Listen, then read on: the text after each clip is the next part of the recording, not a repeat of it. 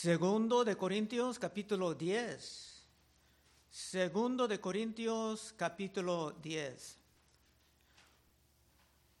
Unas de las grandes ventajas de estudiar la Biblia verso tras verso es la manera en que te puedes ver los versos conocidos en su contexto original viendo el verso en su contexto, o sea, mirándolo, lo que viene antes, lo que viene después, entendiendo el hilo del pensamiento, es más fácil entender correctamente lo que está enseñando.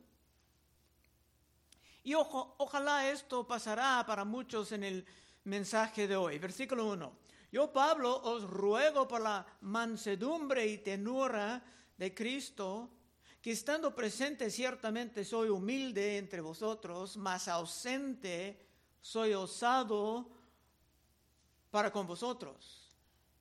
Estamos entrando en la parte final de este libro. Y Pablo estaba empezando con sus sarcasmos.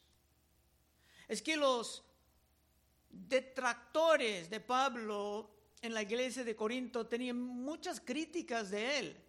Uno era la manera en que estaba muy humilde, casi débil entre ellos, en persona, pero supuestamente muy poderoso, escribiendo una carta desde lejos. Pero esto era una mentira, una calumnia. Los detractores, como es muy común, estaban acusando a Pablo de sus propios defectos.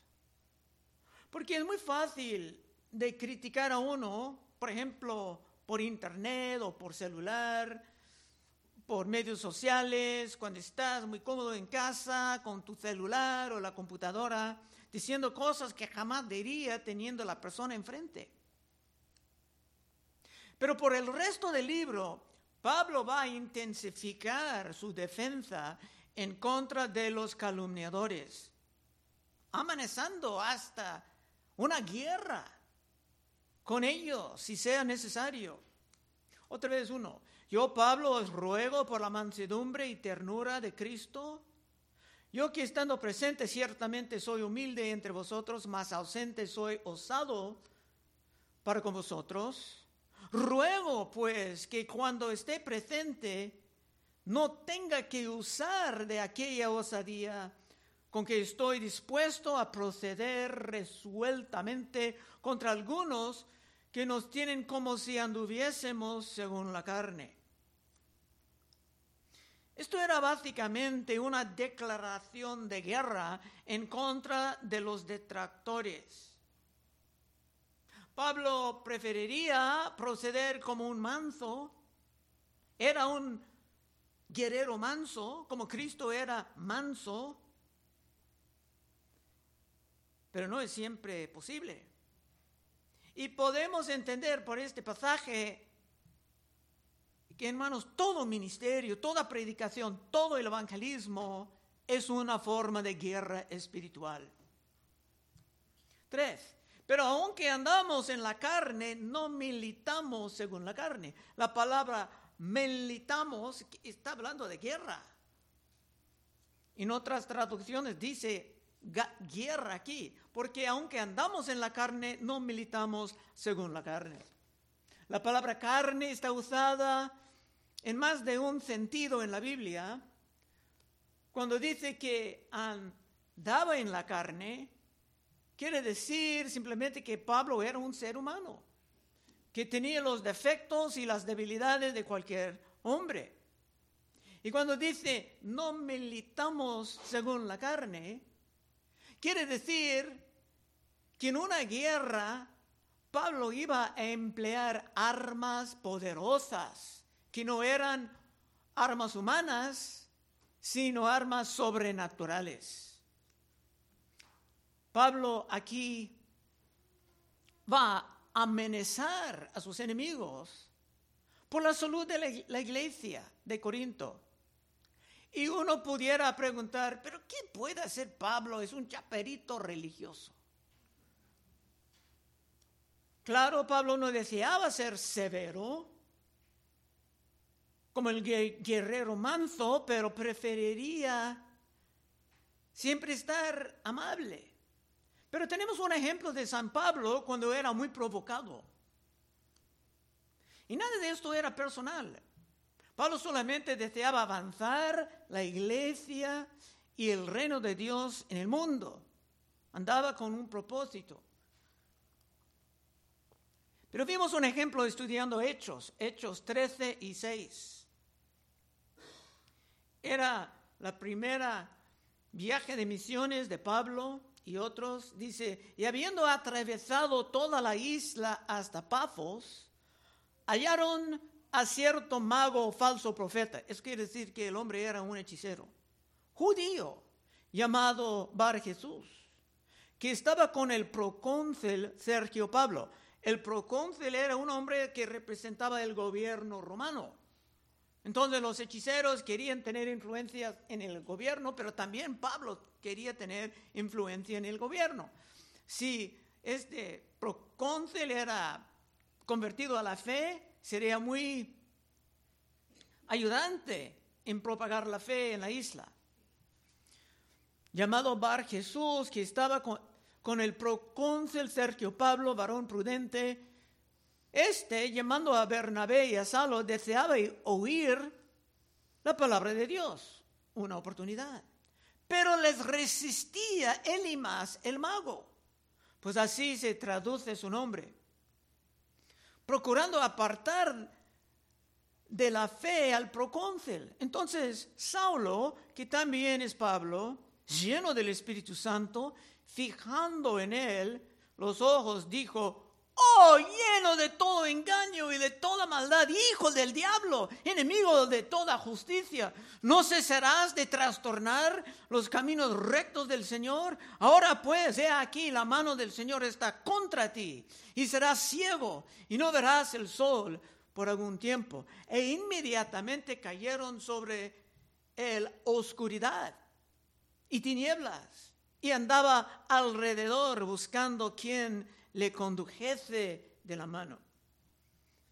Así que era muy peligroso trastornar la obra de uno que tenía la autoridad apostólica. Tres.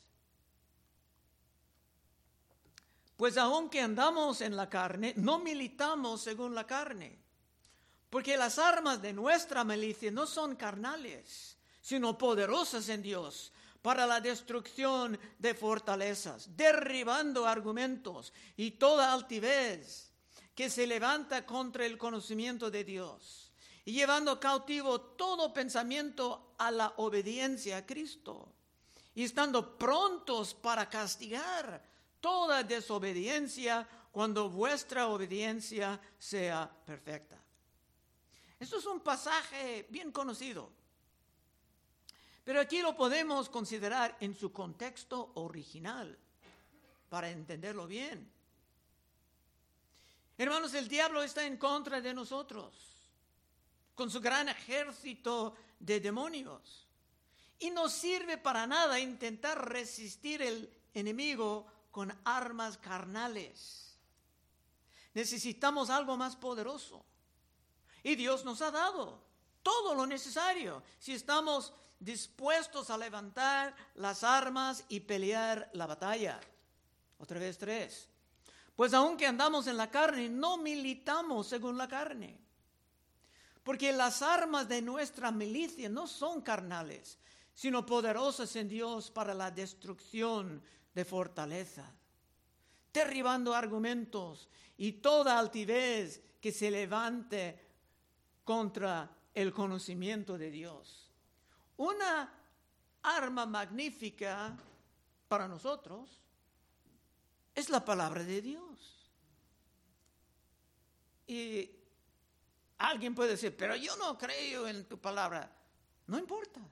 De todos modos, es una arma eficaz. Hebreos 4.2 porque la palabra de Dios es viva y eficaz y más cortante que toda espada de dos filos y penetra hasta partir el alma y el espíritu, las coyunturas y los tuétanos y discierna los pensamientos y las intenciones del corazón. Por esto, el guerrero eficaz, el guerrero manso, tiene que conocer la palabra para sí mismo. No puede simplemente confiar en que el pastor conoce la palabra, sino que él mismo, ella misma, tiene que trabajar, invirtiendo tiempo para tener un conocimiento amplio de la palabra. De otra manera, no será realmente equipado por la batalla. Segundo Timoteo 3:16. Toda la escritura es inspirada por Dios y es útil para enseñar, para redarguir, para corregir, para instruir en justicia, a fin de que el hombre de Dios sea perfecto, enteramente preparado para toda buena obra. Por esa razón, hermanos, cuando tú empiezas a estudiar la Biblia en casa, el diablo va a mandar mil distracciones, llamadas, ruidos, insectos, lo que sea. Pero si quieres salir exitosamente de las batallas espirituales, dedícate al estudio de tu Biblia. Amén. Otra vez tres. Pues aunque andamos en la carne, no militamos según la carne, porque las armas de nuestra milicia no son carnales, sino poderosas en Dios para la destrucción de fortalezas. Otras armas son la oración, el ayuno. Muchas veces la gente orando piensan, pues no, no va a pasar nada. Entonces no tienen fe. A lo mejor no tendrán ánimo para continuar orando. Pero también con la oración, cuando tú empiezas a orar, van a venir las distracciones. Oh, ¿por qué no haces esto primero? El diablo no puede soportar viéndote avanzando en oración, porque esto es su destrucción. Es una arma poderosísima. El ayuno, la formación de amistades con otros que son firmes en la fe, separándote de las vanidades del mundo. También puede ser una arma importante, especialmente cuando uno es nuevo o débil. Pero los que andan poco a poco apartándose de la fe son presa fácil para el enemigo. Primero de Pedro 5:8. Sed sobrios y velad, porque vuestro adversario el diablo, como león rugiente, anda alrededor buscando a quien devorar, al cual resistid firmes en la fe, sabiendo que los mismos padecimientos se van cumpliendo en vuestros hermanos en todo el mundo. Este enemigo del diablo busca, ¿quién está apartando? Este será una persona fácil. ¿Quién es muy fuerte? Ni voy a intentar porque va a mandar fuego a mi cara. Entonces, el diablo tratará de separarte y después atacar con furia. Entendiendo algo de la guerra espiritual, puedes entender un poco sobre por qué hay tantos perdedores en el equipo ganador. Es que simplemente no tomen en serio la batalla actual. Última vez, versículo 3. Pues aunque andamos en la carne, no militamos según la carne, porque las armas de nuestra milicia no son carnales, sino poderosas en Dios, para la destrucción de fortalezas, derribando argumentos y toda altivez que se levanta contra el conocimiento de Dios, y llevando cautivo todo pensamiento a la obediencia de Cristo y estando pronto para castigar toda desobediencia cuando vuestra obediencia sea perfecta. Finalmente podemos entender la parte final sobre la obediencia. Vimos antes que la relación de Pablo con la iglesia de Corinto era muy dañada por las calumnias de los detractores. Pero ahora la relación ha sido restaurada. Pablo deseaba avanzar la obediencia de los fieles para ver. Pablo no quería castigar a todo el mundo, no, quería ver quiénes son los que andan con Cristo y quienes están tratando de destruir la iglesia. Por eso quería ver la obediencia completa de los que estaban al lado de Cristo antes de castigar. Avanzar ellos y después castigar fuertemente a los rebeldes que eran maestros falsos mandados por el diablo para intentar destruir la iglesia. Las iglesias de Cristo somos tan valiosas al corazón de Dios que el diablo hará todo lo que puede para destruirnos. Siete. Miráis las cosas según la apariencia. Si alguno está persuadido en sí mismo que es de Cristo, esto también piense por sí mismo que como Él es de Cristo, así también nosotros somos de Cristo. ¿Qué está diciendo esto? Los falsos apóstoles se presentaban como mandados por Cristo y trataban de enseñar que Pablo era el falso y que Pablo andaba en la carne de manera corrompido y que era el que hacía promesas que no iba a cumplir. Pero considerando la evidencia, era muy, claro que Pablo era el auténtico y los detractores los falsos.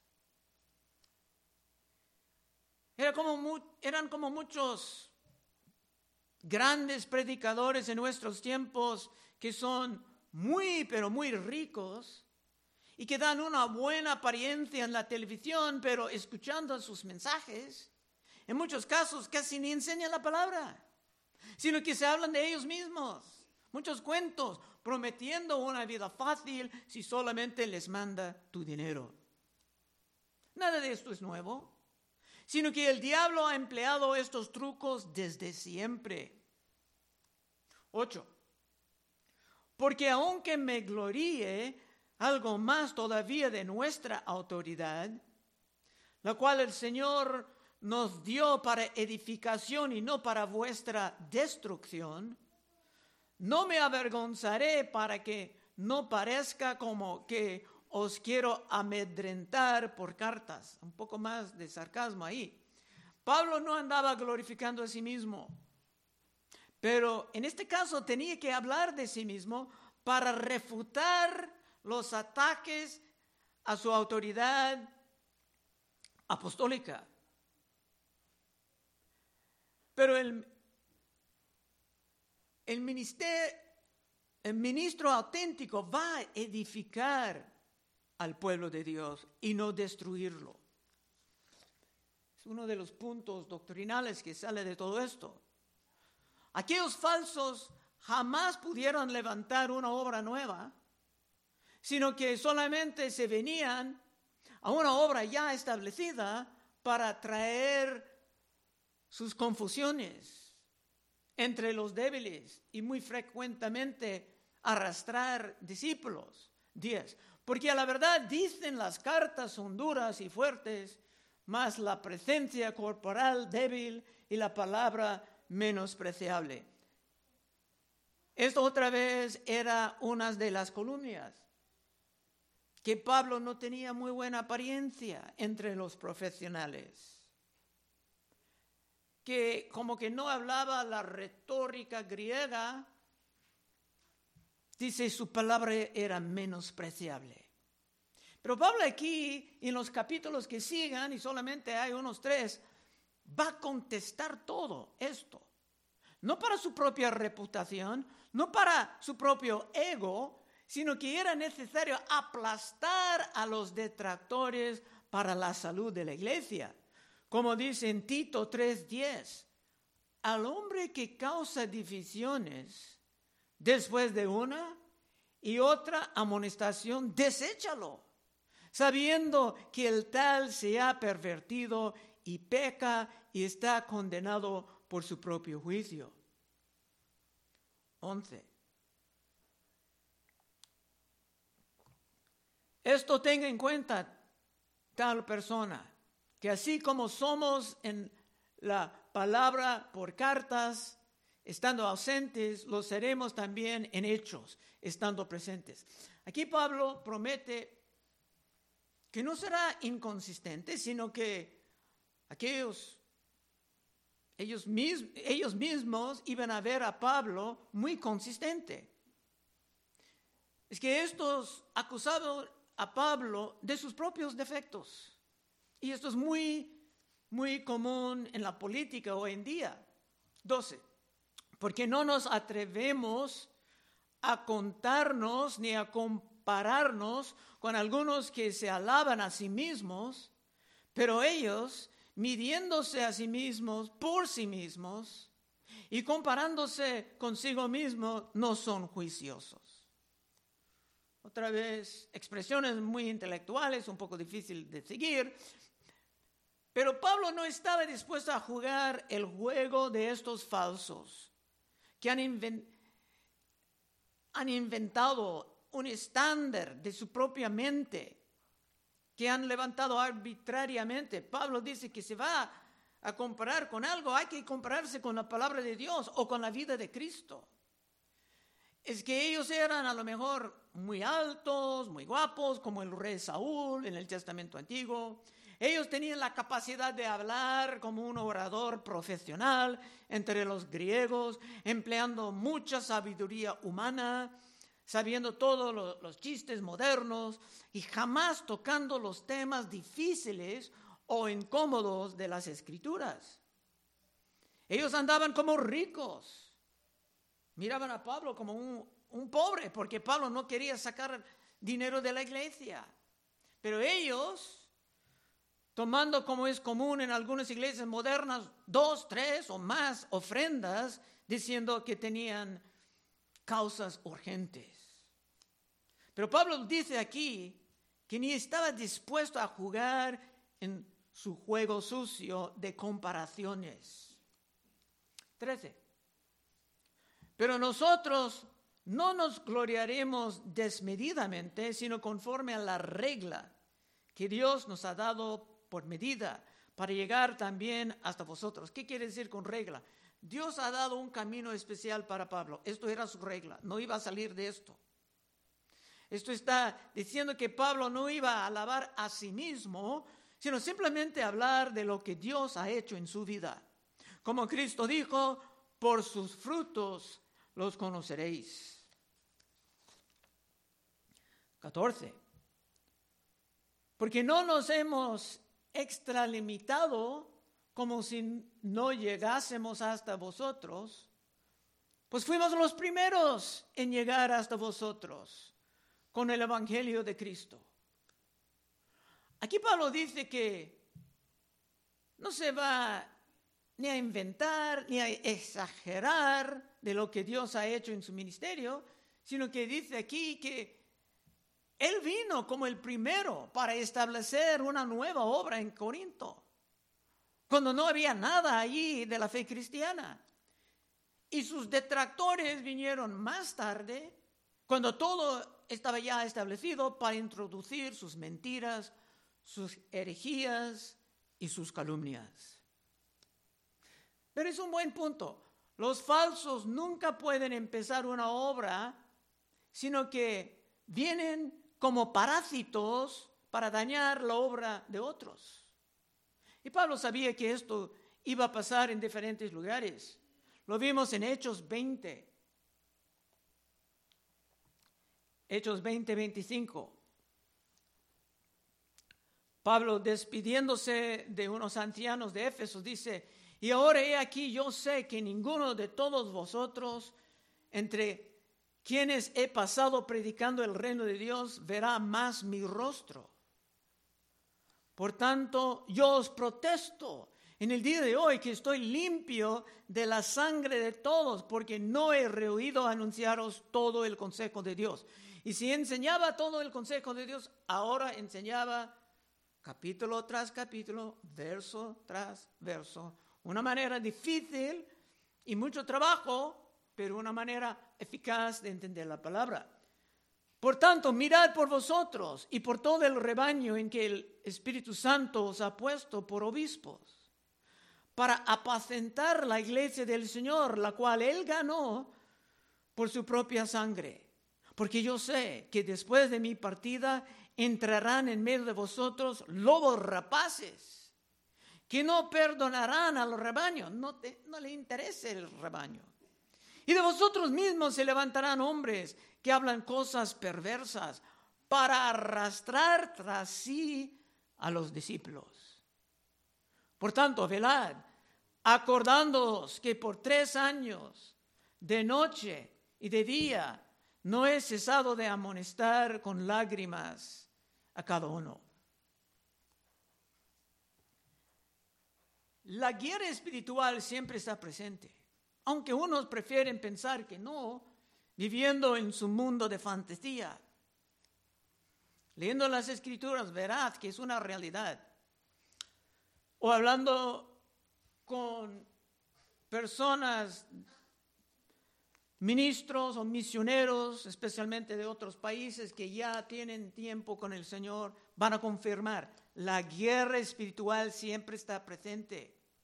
15. No nos gloriamos desmedidamente en trabajos ajenos, sino que esperamos que conforme crezca vuestra fe, seremos muy agradecidos entre vosotros, conforme a nuestra regla, y que anunciaremos el Evangelio en los lugares más allá de vosotros, sin entrar en la obra de otro para gloriarnos en lo que ya estaba preparado.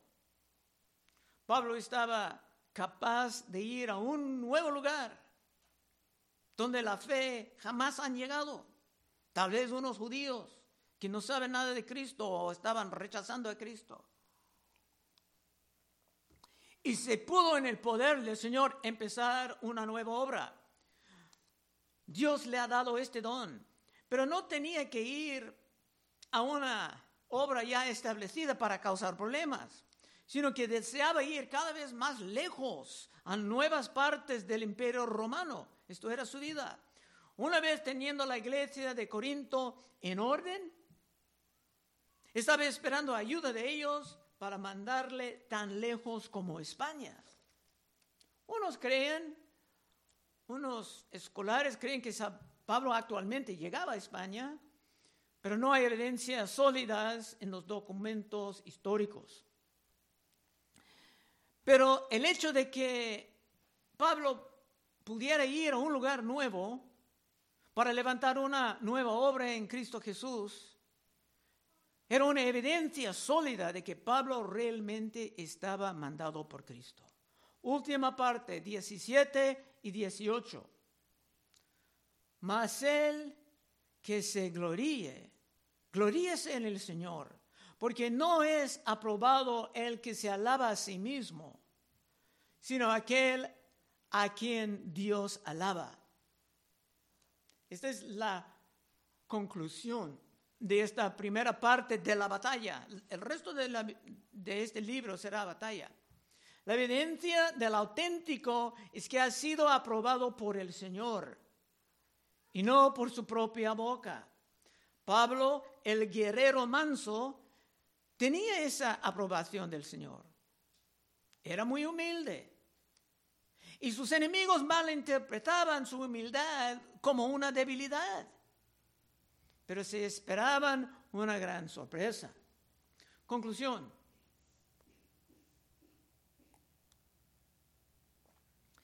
Hermanos, el ministerio siempre es un campo de batalla. El mundo para nosotros es como tierra hostil, que no quiere ver el dominio de Cristo avanzando. Primero de Juan 5:19, sabemos que somos de Dios y el mundo entero está bajo el maligno. Perspectiva de Juan. Pero Cristo ya ha ganado. Juan 16, 33. Cristo hablando, estas cosas os he hablado para que en mí tengáis paz. Y debes de encontrar la paz, hermano. Pasa lo que pasa en tu cultura, en tu economía, debes de encontrar la paz. Estas cosas os he hablado para que en mí tengáis paz. En el mundo tendréis aflicción, pero confiad, yo he vencido al mundo. Y tú en Cristo también puedes vencer. Tú también, hermano, hermana joven, puedes vencer al mundo viviendo con cautela, cuidadoso, levantando las armas no carnales y aprendiendo a usarlas con el gran poder del Espíritu Santo de Dios. Y si es tu deseo vivir como ganador cristiano y no como otro perdedor del equipo de ganadores, puedes pasar al frente en unos momentos y oraremos contigo. Vamos a orar. Oh Padre, te damos gracias por esa instrucción práctica en estos tiempos oscuros. Ayúdanos, Señor, a estar diligentes, Señor, en vivir como guerreros, no guerreros arrogantes, sino como guerreros mansos. Y pedimos esto en el santo nombre de Cristo Jesús. Amén. Bueno, hermanos, estaremos enfrente si hay acaso peticiones de